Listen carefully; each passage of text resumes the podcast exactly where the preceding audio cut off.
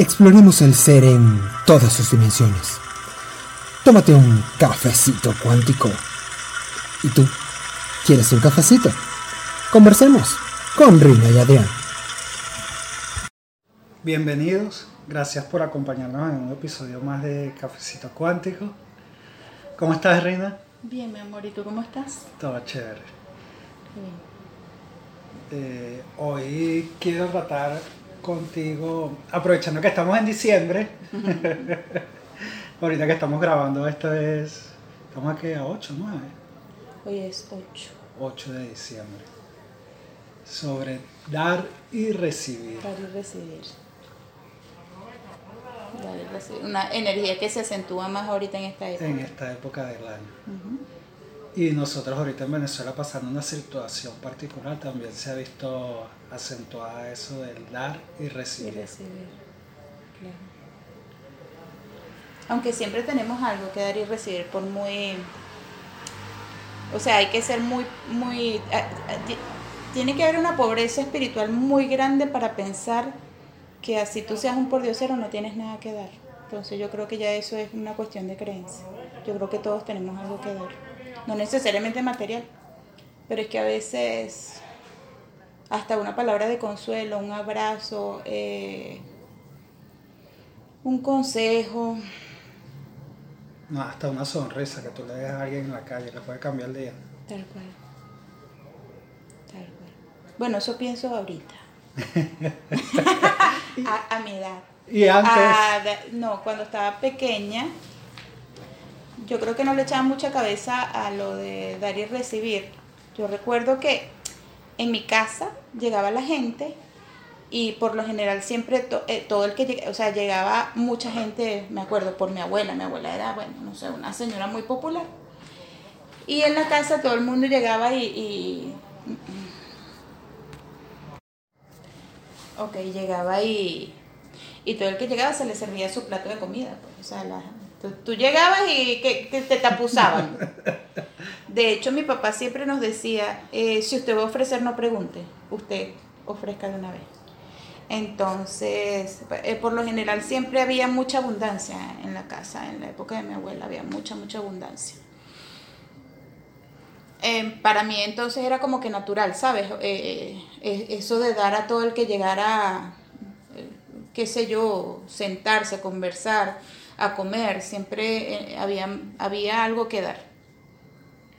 Después cuando estoy ya, que paso la adolescencia, paso la adolescencia que empiezo como a, a, a escuchar, a, a- ver mucho los programas de Carlos Fraga y todo eso que siempre me llamó la atención desde el principio. Entonces, eh, y empecé a leer libros como el de Deepak Chopra, de Las siete leyes eh, espiritual. espirituales, las siete leyes espirituales. Eh, y eh, planteaba como que el, el dar, el recibir, como, era como una especie de, ¿sabes? Como de ley de boomerang, como, como un boomerang, que lo que tú das se devuelve y lo que... Ajá. Entonces, claro, yo decía, ah, claro, tiene sentido, este, si damos amor, damos abundancia, damos comida, damos, nunca nos va a faltar en el hogar. Y bueno, entonces fui como que desarrollando ahí en la, eh, en la idea del dar. Pero el dar en mi familia siempre fue como muy, muy natural, pues. Cuando iba, claro, iba creciendo, por supuesto, y yo veía que, que no todo el mundo era así como en mi familia. Que, que había gente que, que no dan ni agua, que no dan ni un, ni un abrazo, que incluso les cuesta dar un piropo, les da, les da rabia, les molesta, les pica, justifican con que es que mi familia a mí no me criaron así, mi herida, mi herida de infancia no me permitió ser cariñoso, mi herida de infancia, coño, tu madre, o sea, ya estás viejo ya, asume que eres un adulto, aduéñate de tu herida de infancia y sé adulto, pana, eres un adulto. Entonces ya como quien dice, ya una persona con casi 50 años que me venga y que, que es que la herida de infancia, no, la- para lávate ese culo. Perdóname. Pero este, aduéñate ya, hazte cargo, pana. O sea, ya tus padres hicieron lo que hicieron con las herramientas que tuvieron. Que tenían. Entonces, si ya tú estás accesando a todas, tus a todas estas, no te quedes ahí estancado en la herida No de te quedes pegado. Exacto, transfórmate en lo que tú quieres ser. Entonces ya no te sigas justificando en la herida de la infancia. No, pana, crece, empodérate. Entonces, este, después, claro, se fue como que desarrollando ese concepto. Sí me fijaba mucho en el otro, entonces me sentía yo también un poquito eh, como de uno creerse superior. Ah, mira, es que estos son miserables y yo soy la generosa. que ahí es donde uno cae en el ego espiritual. En el ego espiritual es inevitable porque los juicios los vamos a tener todos. O sea, yo creo que es parte del proceso. Tal cual. Juicios tenemos todos. Eso es mentira que yo todavía no llego a nivel eh, el nivel de Siddhartha, a la iluminación y a no tener juicio. Quisiera, pero no. Entonces era el eh, pasé por supuesto por la etapa de que ah no este, mira la más generosa y, daba pero gracias a Dios siempre tenía para dar o sea eso me sí me siento orgullosa de que siempre más bien yo he tenido de sobra para, para dar pues o sea y hasta que después entonces eh, sabes uno va pasando y va aprendiendo, y va aprendiendo. La vida te va enseñando a ser un poquito más humilde, a ser un poquito más humilde, a agradecer que tú también estás recibiendo, que tú también que estás dando, pero a reconocer que de mucha gente también me dio a mí, que de mucha gente he recibido. Eh, y tal vez gente de la que he recibido más de lo que yo les pueda haber dado y que me lo dieron a manos llenas. Entonces, ese reconocimiento a esa gente, ese agradecimiento por lo que me han dado, este, me ha hecho como que ir evolucionando en ese concepto de dar y recibir. En que no es tanto lo que doy, sino desde qué energía la doy. Y que si yo lo estoy dando desde que, ay, mira lo buena que yo soy, por ahí no es. Sí, es que... En cambio que si yo lo estoy dando porque me provoca, está, está, porque, porque, porque me gusta. Porque me nace. Porque, me, porque me nace, porque me siento eh, cómoda con esta persona. Me parece una cosa más auténtica, más sincera, más honesta conmigo misma y con la otra persona a la que le pueda estar dando. Entonces, eh, sí, puedo estar de acuerdo tal vez con Deepak Chopra, por supuesto. Imagínate, él es un maestro muy avanzado con, lo de que sí, lo que das puede se retorna, ¿no? No necesariamente retorna exactamente como tú lo estás dando, a veces retorna en, de maneras inesperadas y maravillosas, de verdad, como milagros, como magia, eh, como de verdad cosas estupendas. A mí este tema de dar y recibir me parece tan como tan profundo, o sea, no le quiero faltar el respeto tratándolo eh, de manera superficial. Me, eh, es, un tema muy bonito. Sí, porque, por ejemplo, en mi caso, siempre desde... O sea, es que cuando uno está pequeño, tú, uno, el dar y recibir, lo relaciona siempre a cosas materiales. Sí. Y más, por ejemplo, en estas fechas. Tal cual. Era el regalo del niño Jesús y... Y eso básicamente es para uno cuando está pequeño, sí. cuando uno es un niño. En mi casa también acostumbraban más o menos igual que en la tuya. O sea, en la casa siempre había las si teníamos comida compartíamos con los vecinos o sea y el que llegaba igual pase siéntase come eh, en diciembre en esta fecha cuando las hallacas hacía hallacas y, siempre se hacía un lote de más como para repartir a los vecinos entonces mi mamá siempre hacía como unas de más y es costumbre desde mi abuela entonces hacían que si las hallacas, el dulce lechosa, y entonces un potecito, bolsita, y para el vecino, y para la vecina tal, y para tu tía tal, y para no sé quiéncito. Y a medida que fui creciendo, me, me, di cuenta que era más que eso, era lo que tú mencionabas. O sea, me di cuenta que también eso, dar compañía, a veces tú concentrarte al lado de una persona en silencio, la persona está pasando por un momento o sea, estar ahí para esa persona. Estar presente. Estar presente sin necesidad de hablar, sin Ay, necesidad. Me encantó. Qué bello eso lo estás diciendo. Ni sin necesidad de, de, dar un consejo, una sonrisa. Tal cual. Y es que me, con de la sonrisa me acordé una vez que venía, estaba en el metro y venía, había tenido un día de esos, tú sabes, un día de esos de perro. De mierda. Sí. y llegué un en el metro y yo no sé, no me acuerdo qué pasó. Que alguien echó un chiste y yo me sonreí. Y una señora que estaba, que estaba al frente de mí, a mí eso nunca se me olvida, me dice, tienes una sonrisa linda. Dios se expresó en este momento a través de ti. Qué con belleza, esa sonrisa. qué y yo, y de verdad que eso me cambió el día, de ahí para adelante me cambió el día. Por eso te digo que a veces, eh, Sí. A veces es Hay otras más- maneras más- más, enriquecedoras de, de dar que solamente en lo material. que solamente Totalmente. lo material. Totalmente. Qué Y- bello eso que te dijo la señora. Sí, es que de verdad que eso nunca se me olvidó, nunca se me olvidó porque ese día fue muy, muy particular para mí, porque yo en esa época andaba en, en el mundo de la, de la santería, Ujú, pero ya yo estaba con la duda, o sea, ni siquiera estaba metido, sino que estaba de curioso, pues. Claro. Y entonces yo estaba con la duda si ese realmente era como el camino. Y a mí, para mí eso fue como la señal, no, no es por ahí. No sé por qué, pero yo lo sentí que, y de verdad, ese fue ese día y ya, yo no fui más nunca para nada de esas cosas. Qué increíble, qué increíble.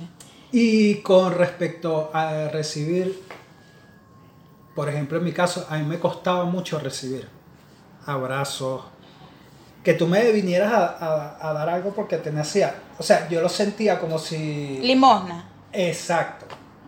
Y es una cosa que como cuando tú te acostumbras a ser el proveedor, esa- claro. eso te incomoda. Sí. Y te incomoda muchísimo. y Yo no sé Pero eso va qué- mucho en el hombro, ¿viste? Sí. Eso va mucho, ya me doy cuenta que eso va mucho en el hombro. Uno no se acostumbra, o sea, para uno es incómodo y ahora no. Pero si yo tuve mi época. Ahora o sea, véngase con papá. Venga, che, para acá.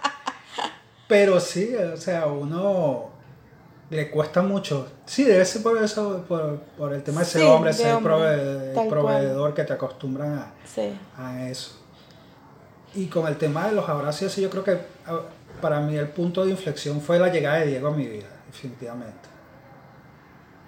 Porque yo sí era de, de- de ser poco afectuoso y de mostrar eh, cariño y afecto hacia otra persona. Pero Diego llegó a revolucionar todo eso.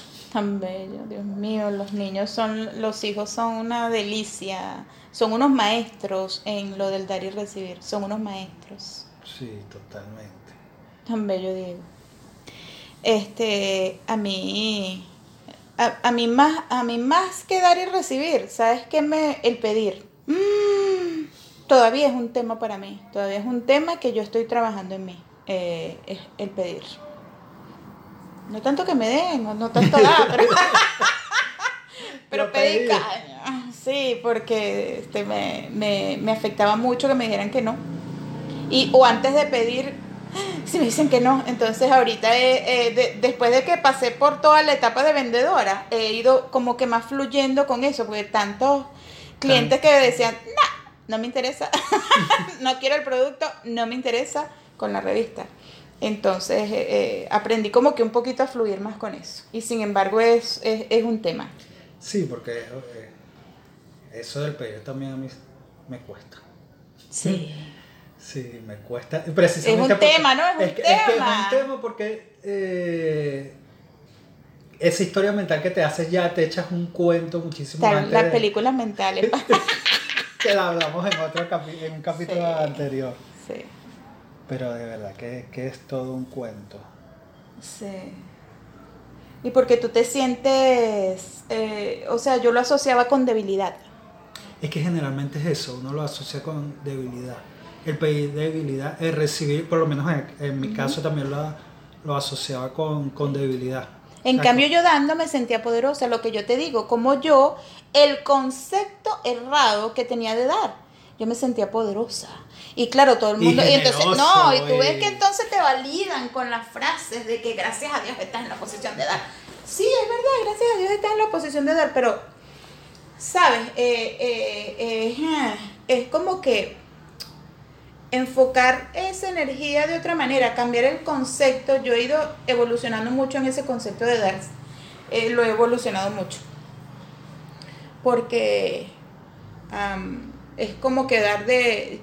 do- ahorita siento me siento más auténtica cuando doy. Y no lo estoy diciendo desde la atorrancia, lo estoy diciendo desde la honestidad, de que doy porque quiero dar. No porque me estoy obligando a dar o porque eso me, eso me, cause una retribución de que me siento mejor que el que le estoy dando. Mira ese pobre diablo. No, claro, no lo pensaba así, ¿no? Pero estoy, es como eh, exagerando, exagerando un poco. Em, pero me gusta más eh, cómo, cómo, se ha transformado ese concepto en, en mí, de, ¿sabes? Un dar más desde la autenticidad, no desde la pose, no desde las frases eh, populares de Instagram y Facebook, sino dar porque quiero, cuando quiero hacerlo, que me siento cómoda, que, que es totalmente diferente a dar por por obligación. Sí, porque a veces, bueno, yo he visto que... o porque te enseñaron así. exacto, como te enseñaron, o, en este camino espiritual también se ve mucho eso del dar, porque tú entiendes o por esas leyes que tú dando recibes, pero no desde... desde, pero fíjate que si hay personas que no, que no andan en este camino espiritual así tan fuerte como, como de repente, ¿sabes? Nosotros que nos fumamos nuestra lumpia. De vez en cuando. Ajá. Sino que, eh, por ejemplo, yo tengo una amiga que ella, yo me acuerdo que nosotras, imagínate, nosotras que más de 30 años de amistad, porque estábamos en bachillerato juntas, nos conocemos como desde los 11, 12 años, no saquen la cuenta por favor. Entonces, ella siempre fue una muchacha muy de, dar, de agarrar a los desprotegidos de la calle, de, proteger a su familia, de ayudar, de, ayudar a todo el mundo. Y ella hoy es una mujer con fundaciones benéficas, donde ella va, o sea, estando aquí en Venezuela, ella trabajaba en puras fundaciones benéficas e hizo fundaciones benéficas. Ella ahora se fue del país y donde está, ella tiene esto, lo otro, Fundación Benéfica de Ropa para los Pobres, Comida para los Pobres, eh, que es una academia de baile, de verdad, una cosa que es natural de ella. Es natural. Natural de ella, siempre fluyó mucho con eso del dar. Y fíjate que en, en su vida tú lo observas y hay una entrar y salir de las cosas muy natural, muy fluido, muy y es como eso. Yo me acuerdo que en los libros de Ley Ribeiro también, él, él, cuando él hablaba del dinero, por supuesto que se asocia mucho también a esta energía, él hablaba de no es solo recibir y retener y retener y retener, ¿sabes? Sino que tiene que haber como un equilibrio, invertir, gastar, ahorrar. O sea, tiene que haber como que para todo. Tiene que haber... Exacto, un equilibrio. Un equilibrio. Y, y yo, yo resueno mucho cuando Carlos Fraga dice que cuando tú das en una relación, y tú das el 80%. Entonces el otro solo se deja dar, solo se deja querer. Ahí va a llegar un momento que, la, la, el desnivel, el, desnivel la en disparidad. la disparidad, ¿sabes? Va a llevar a un colapso en la relación. Entonces tiene que haber, yo creo que de, de, de parte y parte, o de todas las partes involucradas, mira, yo doy el 50, tú das el 50, tú das el, o yo doy el 70, tú das el 70 y tú das tu 70, o si yo voy a dar el 100, tú das tu 100 y tú, pero tiene que haber igualdad. O sea, no puede ser yo voy a dar más que tú y tú no. Entonces, tiene que haber equilibrio porque si Tiene que haber equilibrio. Entre, exacto, equilibrio entre dar y recibir, porque si no termina colapsando la... Sí. Tanto uno, yo con yo, como cuando en pareja o cuando se está, eh, hasta en las amistades hasta en las amistades. O sea, tiene que ver, ok, perfecto, mire, yo siempre te llamo para vernos, pero entonces si tú nunca me llamas para vernos, olvídate que no, anda, lávate ese culo otra Porque, no, y hasta como tú dices, como, como con, con, uno mismo, porque a veces tú das, das, das mucho a los demás, pero a ti no te, a ti no te das. Me pasaba. Te lo digo porque me o sea, lo saqué porque me pasaba. Pues. A mí también. Eso sí me pasa mucho. Eh, eh, en las parejas, en las amistades, hasta a veces en lo familiar me sentía así, de que siempre he dado y dado y dado y, y, sentía, y gracias a Dios y a este camino, de verdad. Yo me acuerdo que una vez mi esposo, Rafael, me preguntó, pero bueno, ¿y ese camino espiritual tuyo no es para que te haga más pacífica, más tranquila, más serena? No, no. A lo mejor este camino espiritual mío es para yo saber poner los límites también a las personas porque me he dejado quitar. eh, y dar, y dar, y dar. Yo lo he permitido, no es que el otro venga de, no, yo lo he permitido.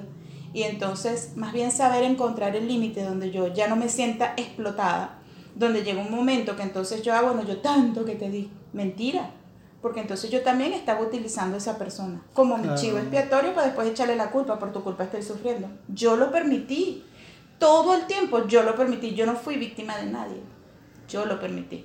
Entonces aprender que yo lo permití y aprender a poner los límites, no, hoy no, esto no, hasta aquí.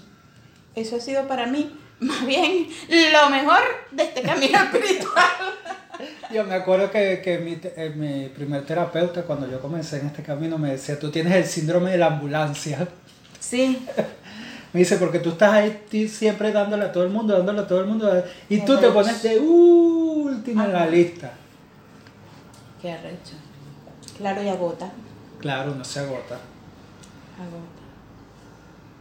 Tengo una amiga ahorita actualmente que eh, yo la veo que, por ejemplo, ella dice, no, porque es que yo esto, eh, esto no me gusta y no lo permito en mi casa, porque es que yo en mi casa yo necesito andar, qué sé yo, en pantaletas. Entonces no me gusta que las visitas... Ajá. Y yo decía, coño, pero esta sí es delicada. No, y ahorita yo me doy cuenta cuando pas- ha pasado el tiempo con esta amiga, yo digo, coño, ella tenía razón. si ella quiere andar en pantaletas en su casa y ella necesita eso cuatro horas al día para sentirse bien, coño, me- yo se lo aplaudo. Más bien me enseñó una buena lección esa amiga. Claro. Me enseñó una buena lección. Sí, es que, es que al final todo tiene que partir desde, desde uno. Desde Y uno. Tal cual. al final todo tiene que partir de- desde uno. Así es. Hermoso tema. Sí, yo creo que con esto podemos ir cerrando Sí. con esa reflexión de que todo parte desde uno. Me encanta estas recién. conversas contigo. De verdad que son muy buenas. Sí, sí. Gracias. Eh, yo soy Adrián Villalba, en Instagram Yogadris Oficial. Y yo soy Rina Prado, en Instagram, arroba es mi camino. Y juntos, Somos Cafecito Cuántico, arroba Cafecito Cuántico en Instagram. También estamos en YouTube como Cafecito Cuántico y en Anchor. los invitamos a curiosearnos por ahí la vida, Sí. las frases, la, la fumada de lumpia que nos echamos por ahí. De verdad que muchísimas gracias por acompañarnos. Gracias. Los queremos. Los queremos, sí. Los queremos mucho. Chao. Te quiero. Yo también. Chao.